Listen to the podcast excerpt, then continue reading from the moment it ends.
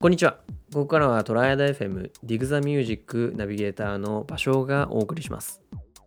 この後お送りする曲のテーマはアシッドテクノと呼ばれるジャンルです。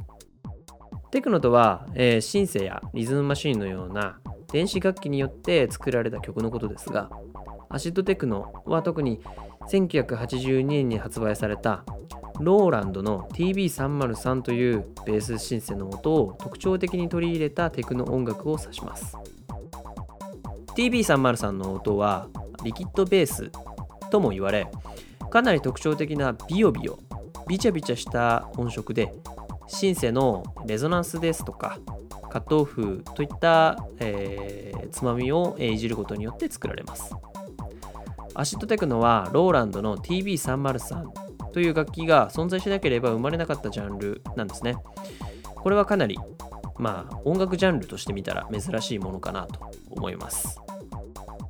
今では303は名機とされて、中古市場では大変高価に取引されているものなんですけれども、発売当初はベースシンセとしては、えー、不振でした。そんな中、303を、えー、中古で見つけてきた DJ ピエールが、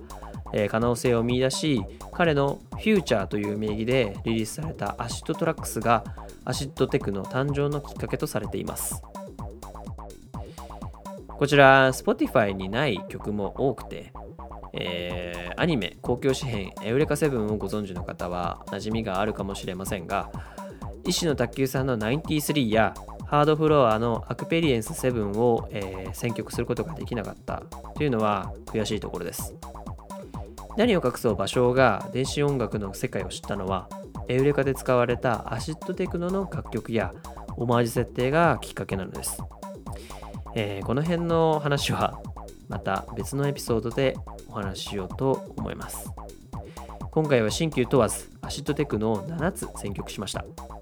ぜひセカンドサマーオブラブの空気を感じてください。以上場所でした。